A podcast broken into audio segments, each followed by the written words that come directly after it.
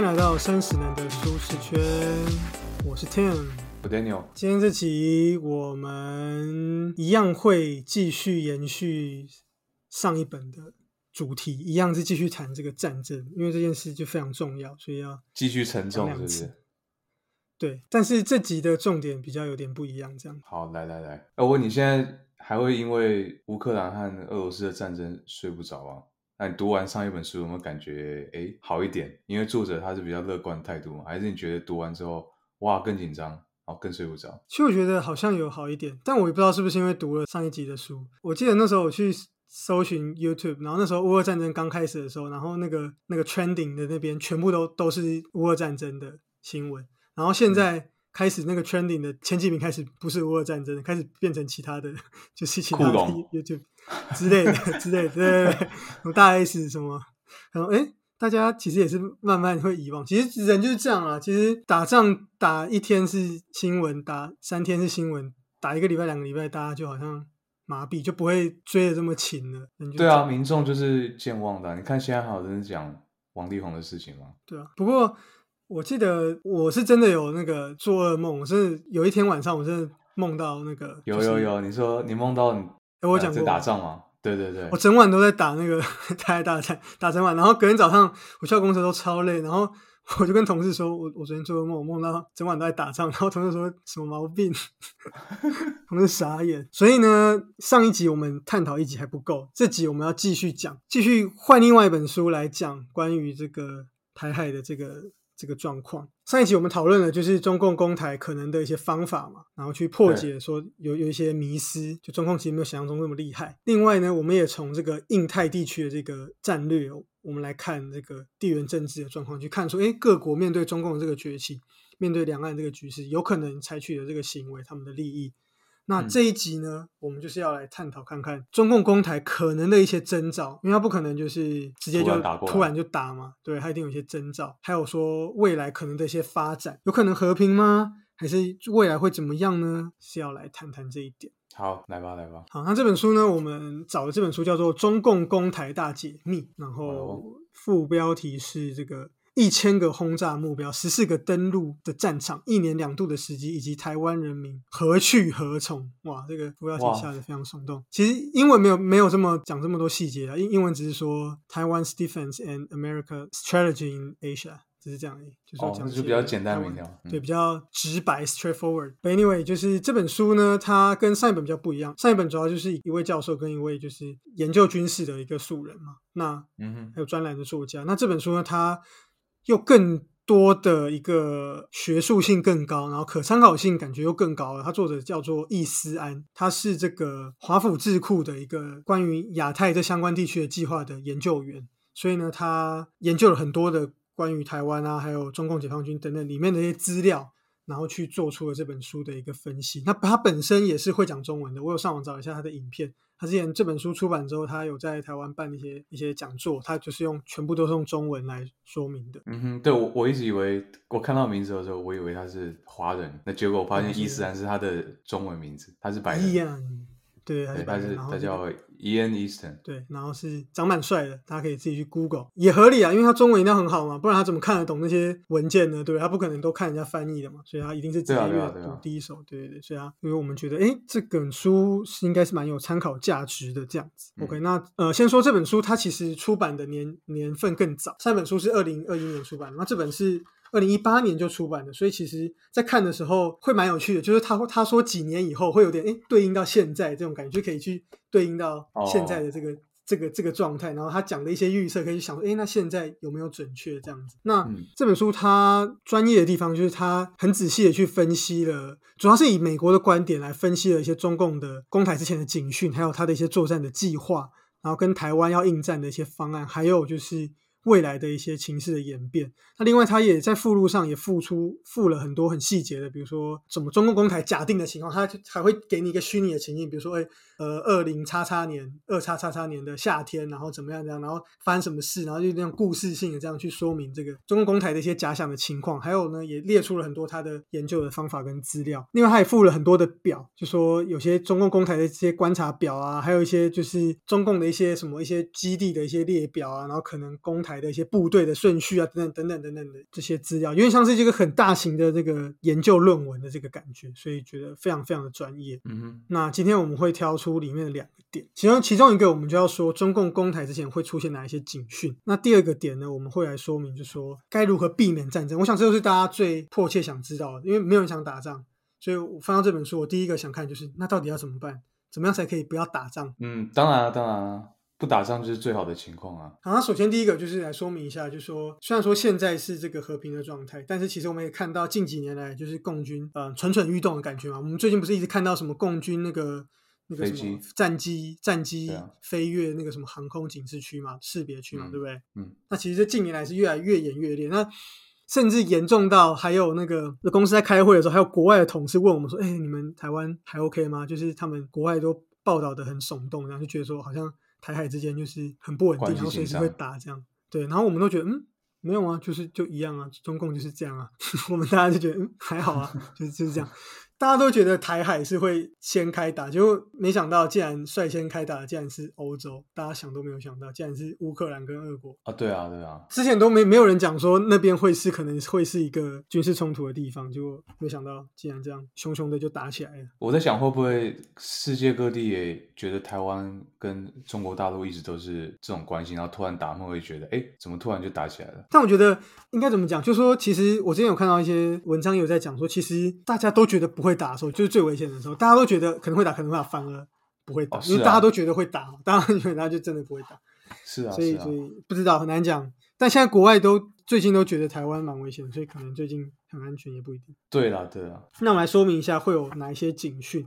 那嗯我们上一集节目有讲到嘛，中共要打台湾，需要非常非常高的这个军力，动员很多的一个各式各样的资源，所以他绝对不可能不被发现的。所以作者在里面就提出几点，就是嗯备战、后勤、侦查、宣传跟破坏这几点会在中共攻台之前呢。纷纷的出现。好，那首先第一个就是备战嘛，这是最明显的。要打仗之前，但战前要先做计划嘛。对啊，他一定需要把很多的，比如说什么后勤的一些部队啊，去放到沿海的地区嘛，然后一定要去做很多准备，比如说把一些飞弹移出来嘛。他本来他飞弹不是放在路上，他不可能是飞弹随时都放在路上对准台湾嘛，他一定是藏在某个地方，一定要把它移出来，然后把一些东西去动员，就这些都一定是会被看到的。是啊，是啊，所以说你要你要做这些备战计划，你是不是一定要先召集你可能地方的呃司令部的官聚在一起，然后讨论说，哎，我们要把怎么样动用全国的兵力，把那些战备物资移移动到中国的东边领土，因为这样他们就可以把物资集中在一起，然后进攻台湾嘛。对啊，一定会开很多的会议嘛，不可能就是突然就开始这样子。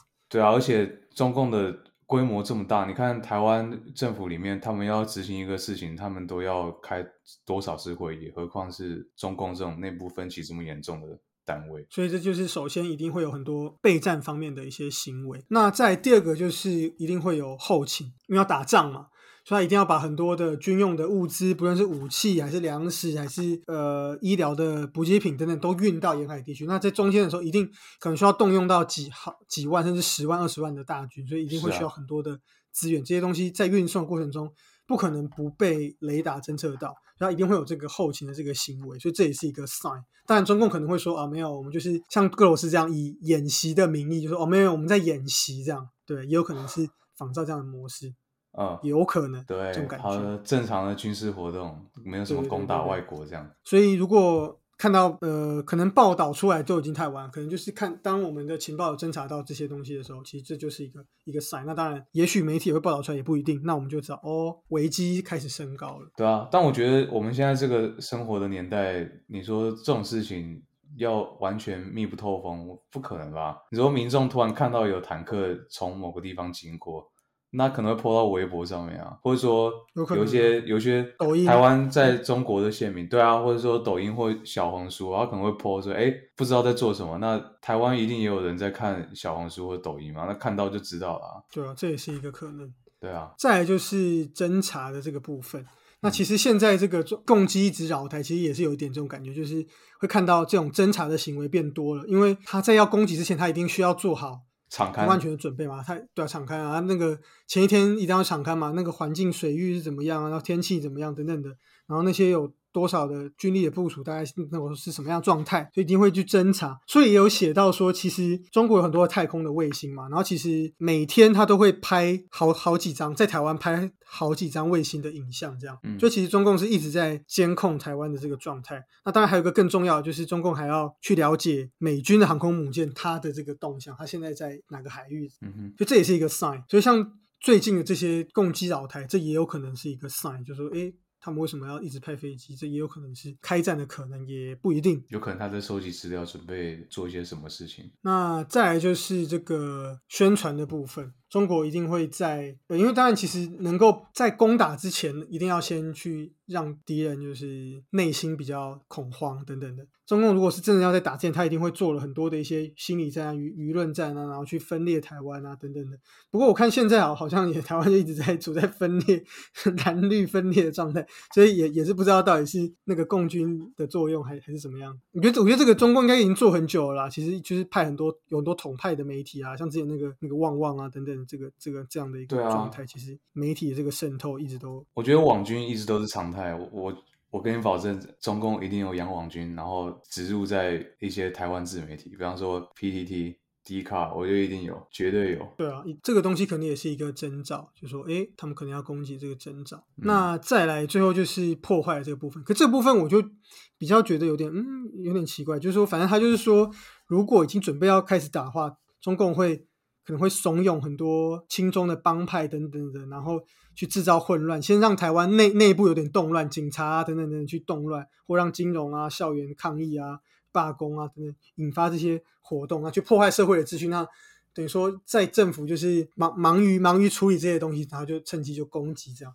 对啊，就是从内部跟外部同时击破嘛。内部就是让你自己在里面内斗，或者说发生一些民生动乱；那外部就是直接从你国防下手嘛。这大概就是书里提到，有可能中共要攻台前可能会有一些征兆。那其实大家也可以用这个来检视看看，看现在的这个状态。是，总体来说，其实中共很难在不被发现的状况下大军集结攻台，这个是一个对我们来说比较好的消息，就真的很难。第一个就是我们实在离太近了。其实像这次乌俄战争也是，在俄罗斯要打之前，其实有很多的征兆，很多很多，连美国都已经一直说要打要打要打，所以这其实就是一直在释放讯号了。嗯，我之前有听一个朋友说，他就说之后如果美国跟台湾说什么样的情报的话，东宫要打来的话，他说他百分之百信，因为他觉得美国的情报还是非常的厉害，因为从这次乌克兰就看到，美国其实很准确的掌握到普丁想要干嘛。嗯，基本上美国的情报非常严密，但再加上其实这个很多可能台湾很多人不知道，就是说我们台湾其实布有很多的雷达，我们有一些雷达的在台北很多雷达的基地也是在反监控大陆这边，只是我们可能不会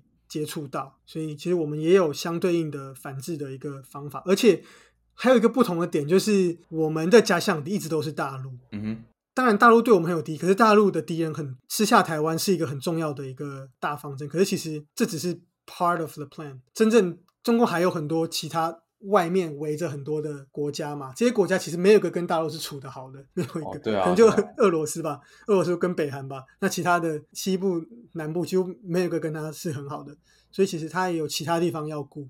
那台湾基本上要顾的就是只有一个，就是防大陆而已。所以我们就是虽然我们军力比较少，但我们就是专门目标明确对就只有一个目标很明确。从这本书其实看到很多对国军很有信心的地方，这是我们一般民众比较接触媒体比较不会接收到的，因为我们一般就是觉得说啊，国军好像。烂烂的啊，然后，但这是事实，没错。这本书有提到，就是解放军真的很强，比台湾强很多，因为像俄罗斯跟乌克兰这样，可是，嗯，台湾没有想象中的弱，因为因为像是这个敌人虽然很强，可是对面那个对手其实也没有很弱，好像在打拳击的时候，你一直强调其中一方很强很强很强，都不讲另外一边，大家就觉得哇，这个人好像就是无法击倒，可是其实那个另外那边的人其实他有越来越强，只是他没有这么强，他就被忽略了。哦，大家都觉得好像对方可以一拳把你打死这样，但是其实没有这么夸张。以上这几点警讯，大家可以可以自己检视看看看现在的这个状况怎么样。那第二个我们要谈的就是最重要的，如何避免战争。哦，怎么样才能够让战争不要打呢？那其中很重要的东西就是跟美国有关啦。是啊，都是看美国啊，它是一个很重要的因素啊。它其中作者提到几个点啊，就是第一个，美国会不会出卖台湾？这是、嗯这是一个很重要的。这个是这个很重要，他出不出卖决定了接下来的发展。先破梗，直接先说，就是说作者认为美国不会出卖台湾了。嗯那其实这个也是一般我们台湾人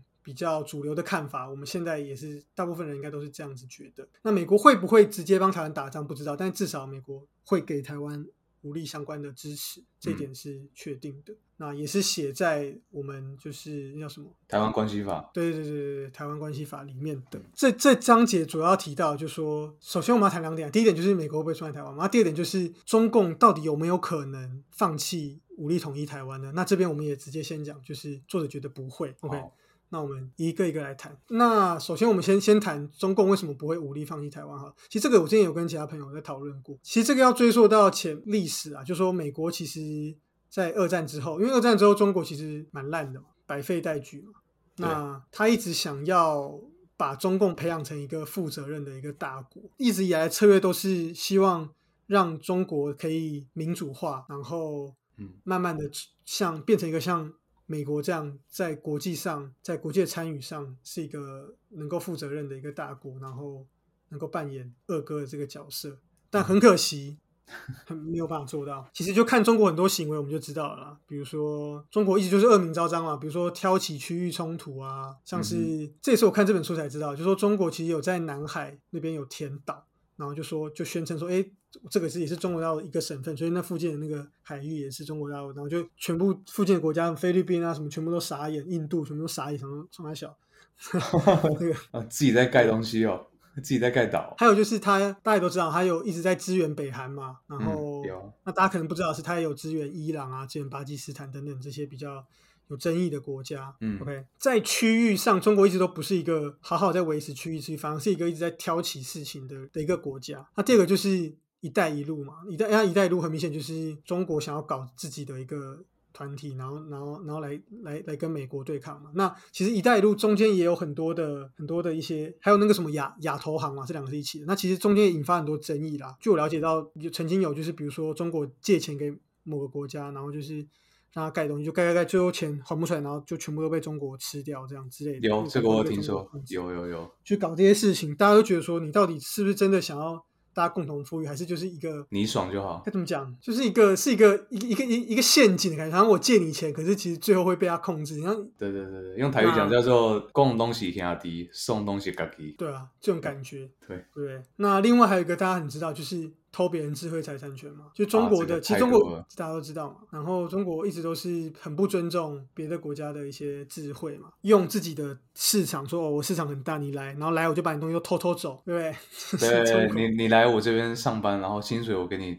多少多少倍，最后等你的 know how 被他掌握，你就可以回家。所以其实中国打从心底都没有服从美国那一套资本主义。当然，我们也不是说美国这样就一定好、一定对，美帝就是最棒这样，但也不是这样。美国当然也做很多不好的事情，可是我觉得就整体而言，然后就我们应该怎么讲，就是美国它的这个资本主义带来的整体还是利大于弊啦。当然，它中间有很多问题，但是。跟中国比起来，还是美美国这套是比较比较，我觉得比较符合主流的社会的价值啊。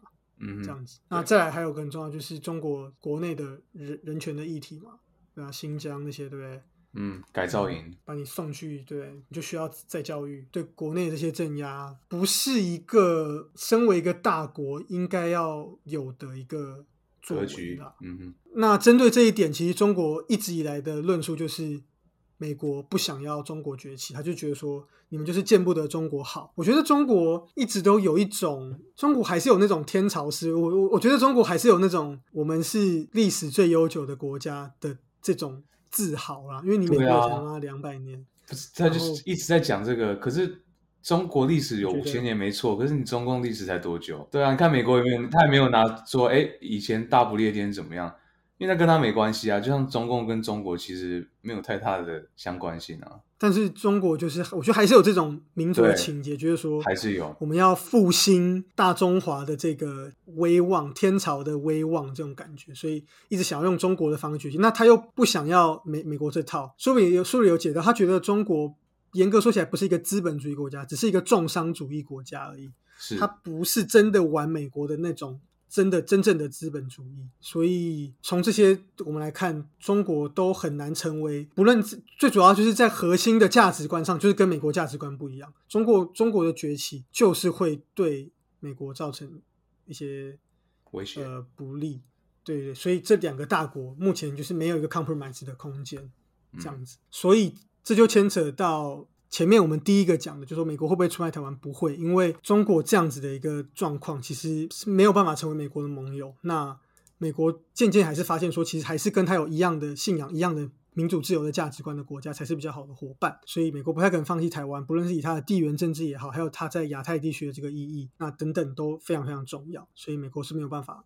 不太可能会放弃台湾的。另外还有一个就是，我觉得这个是可以探讨，就是说中国为什么不会武力放弃台湾？那基于我们前面讲这些点，还有中国这个这些天朝的这些思维，他当然不可能允许一个国家就是独立嘛，对啊？允许一个本来就是自己的一部分，过去的在历史上曾经是一部一部分的这个国家去独立。所以，那目前我们也没有看到任何的迹象显示说中国有放过台湾的可能。过去曾经在马英九那个时候。可能有可能有那种和平统一的可能，就那种一国两制嘛。那时候谈到这，可是这也不是严格意义来的。这也是一国两制啊，它它也也不是独立啊，所以不管怎么样，中共的选项里目前是都没有让台湾独立这个选项的，没有没有，所以很悲观的，就是说，不论退几万步，中共都没有任何放弃武力统一台湾的理由，对啊，对啊，所以目前看起来可能。当然，我跟朋友讨论到，有朋友有讲到说，诶，也有可能，比如像戈巴契夫他去解解解体苏联嘛，他只是一个人，他下了一个决策，那也有可能某一个领导人，可能不是习近平，显然不是习近平，可能下一个领导人就解散中共，呃，可能没有到这么远，他可能宣布就说啊，那我们台湾就不管了这样，可是没有任何的迹象显示这件事情会发生，而且他做这个事情，那他在国内会面对怎么样的一个舆论的压力或等等等等，就没有一个契机让他这样做，是。对，所以。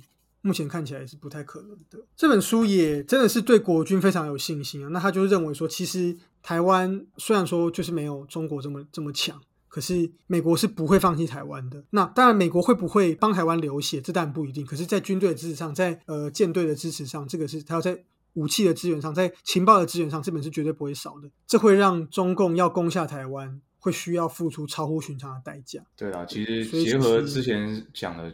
你说台湾的地缘位置对于中共要打进来来说也很难嘛？因为台湾就像你说是一个易守难攻的地方嘛，然后又有美国这个靠山。因为美国当然 care 台湾，因为你上一集我们有讲嘛，台湾是第一岛链其中一个地方嘛。那你如果你就美国就直接割掉台湾，那不是第一岛链就有破口嘛？那这样会不会变成说以后第一岛链其他国家中共也可以趁虚而入？这样对美国其实不太好。所以。这本书最后就提到说，解放军有一些顾忌，这也是对台湾好的消息。就是说，第一个就是解放军完非常没有在低估台湾，他其实没有假设台湾很弱，当然这是优也是缺啊，就是他其实会一直一一直的强化自己，到他觉得百分之百没有问题的这个状态，他其实一直都很顾忌，他没有小看台湾国军的力量。那第二点就是，解放军一直假设美国会干预，只是说怎么样干预，用什么方式干预不知道。所以可能这次事件，中共也在看，说哦，美国会怎么样？哦，可能有制裁什么？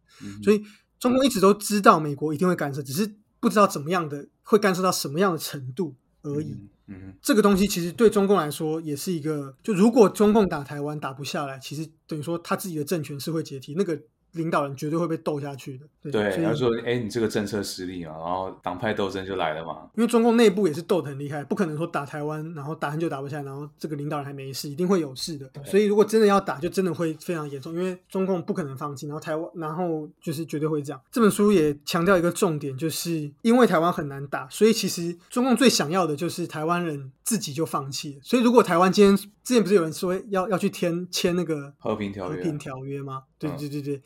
其实我那时候认认真有觉得，嗯，好像也不是不行。但是后来，经有这次乌克兰的例子，我是觉得这种东西真的不能签。因为其实之前乌克兰也有跟美国还是跟欧洲签过，说我放弃核武，然后你们来保护我。就现在也也没有人。但对啊，现在大家有制裁，但是也没有真的派兵去保护他。所以这种东西就是纸面上的东西，真的是换一个总统可能就翻脸不认人了。对，这种真的很难讲。所以这个东西真的是很难。就是台湾去签这个东西，之前香港不是也签那个五十年不？不变，就还没有五十年啊，所以这种东西跟中共是不能签的。这种反而是等于说中共只会整晚端去而已，所以这东西是没有办法签。那这这这但这个就是中共最想要的，透过一些心理战、一些经济，让你们觉得说大陆很强很好，你们绝对打不赢，那直接不要打，这是最好的。嗯，所以只要台湾人民能够像乌克兰这种精神，就是我们就是不放弃，我们就是捍卫我们的家园，是会让中共更顾忌的一个重。重点就是，如果我我打你，我也要损失个几十万解放军，其实他也会认真来考虑，可能还要被西方狂制裁，肯定他们也会重新考虑说真的值得吗？这就是最大的重点了，就是说我们只要继续强化自己，然后要坚守家园的立场，然后让中共觉得说这个人不好惹，就没有人会来敢欺负你。其实跟我们以前小时候念念书的时候一样啊，就是你只去讨好别人是没有用的。对啊，古外有讲到说，如果你看到小孩被霸凌，那你一定是教小孩把自己变强，你不要说要去阿谀奉承对方，他只会得寸进尺而已。这种在尤其是在国际上更是这样，这就是现实就是这样，只有你很强，别人才不敢动你。那本期节目就到这边啦。那如果喜欢我们的节目的话，欢迎到 Apple Podcast 给我们五星评价。耶，我们现在可以到哦，好多地方可以留评价。现在 First Story、对 Spotify、Apple Podcast，对 Spotify 也可以，所以欢迎来留言给我们评价。对，然后我们我最近也有把我们的前面集数开始陆续上传到我们 YouTube 频道，我们再分享给大家。哦哦，我也是现在才知道的。本来想开会跟你讲。哦哦，好好，赞赞赞赞赞。可是就是没有没有脸啊，Sorry。我我有放我们那一集的。呃，标题跟我们那个 logo 嘛，就我们两个人的，当然要放真人照片，比较低调，我可以放 team 的照片上去啊。如果有下载数特别高的话，我再放。没关系，未来等我们真的很多人听，然后我们可以有一个录音室的时候，对那个。对，敬请期待，还希望大家多多支持。等到 Daniel 回来台湾，或是。Team 去美国的时候，就会有一个共同录音室，就可以录录给大家看，就可以直播这样。哦，对啊，对啊，对啊，跟大家科普一下，我们三十男录到现在还没有两个人真的在同一个录音室录过。现在听众已经讲啊什么？而且从三十男开录以来，Daniel 都没有回过台湾。哦，对啊，对吧？对对对对对对。所以我们期待那一天。对啊，希望赶快五月那个松绑那个隔离政策啊，这样我就可以考虑回去。对啊，有啊，现在有慢慢，因为现在有慢慢松绑了，但这很难啊。这就是我觉得解也不是，不解也不是，因为如果把隔离都禁掉的话，绝对会爆的。只是说台湾敢不敢让那个病因数上来？嗯，好了，没关系，拭目以待。那就下次见啦，拜拜，拜。